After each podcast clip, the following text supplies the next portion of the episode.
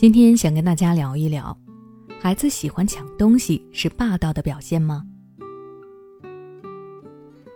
最近有位家长朋友和我说，他家孩子三岁之后特别喜欢抢东西，看到别人手里有啥都要抢过来，然后藏起来不许别人动，谁动他的东西就和谁急，特别的蛮横霸道。其实啊，不止他家的孩子。很多孩子在三岁左右都会有这样一个喜欢抢东西的时期，但抢东西并不意味着孩子霸道，而是孩子身上占有欲开始发展的体现。当孩子有了一定的自我意识之后，他们对于物品的所有权开始重视起来，在他们的自我世界中，物品的所有权是完全属于自己的，也就是说，在他们的眼中，这些东西本就应该是自己的。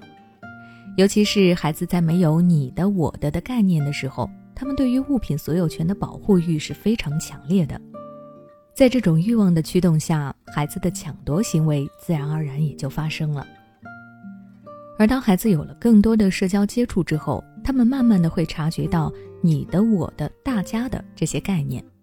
他们会慢慢明白物品所有权并不都归属于自己，他们内心的占有欲就会变得有所收敛。抢夺物品的行为也就随之会受到约束了。所以，如果家长们发现三岁左右的孩子有抢夺他人物品的行为，只要孩子不是特别过分，家长就不必过于干涉，这是孩子正常的成长过程。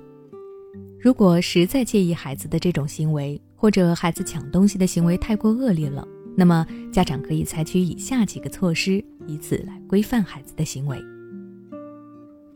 第一，转移孩子的注意力。当孩子出现抢夺物品的行为时，家长们可以试着转移孩子的注意力，中断孩子的抢夺行为。比如给孩子一颗糖，建议孩子玩玩具，提议带孩子出去玩等等。这些孩子感兴趣的事物，往往能够吸引孩子的注意力，让孩子暂时忘掉他要抢夺的东西。尤其是对年龄较小的孩子来说，转移注意力的方法更有效。因为他们对于父母口中的道理不甚理解，根本不会去听。第二，以交换代替抢夺。就算是孩子之间抢夺的行为，也带有一定的攻击性，容易引起孩子之间的矛盾。相比之下，交换的行为更容易被孩子所接受，它能够有效的化解孩子之间抢夺物品的矛盾。所以，当孩子抢夺别人的物品时，家长不妨提议让孩子用一个东西去交换，并且鼓励孩子自己去选择用什么交换来促成这笔交易。如果孩子难以选择的话，可以趁机教育孩子：你在乎你的物品，别人也在乎他的物品。如果你抢了别人的东西，那别人就会难受的，以此来培养孩子的同理心。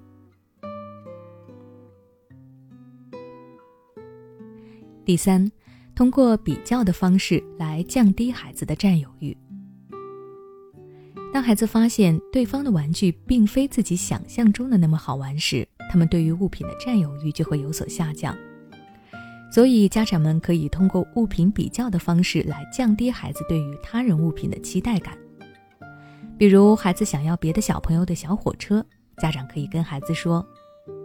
宝贝，你看。”他的小火车可没有你的小飞机好玩哎，你的飞机有两个翅膀，能飞到天上去，多酷啊！他的火车可没这么酷，你玩飞机好不好？当孩子意识到抢夺的行为毫无意义时，他们自然也就不会再去抢夺他人的物品了。其实，三岁左右的孩子对一些物品表现出过强的占有欲，是其成长过程中很重要的一种行为。这与稍大一点孩子身上的自私霸道并不是一回事情。家长们应该平常心来看待孩子的这种抢夺行为，而不能过分的解读、过于干预孩子的行为与心理。孩子不听话、脾气大、自制力差、作业拖拉、沉迷手机，这些问题是否让你焦虑不已、不知所措？关注微信公众号“学之道讲堂”，回复关键词“焦虑”，报名参加“焦虑妈妈变形记”训练营，每天花十五分钟，轻松摆脱育儿焦虑，从容应对育儿难题。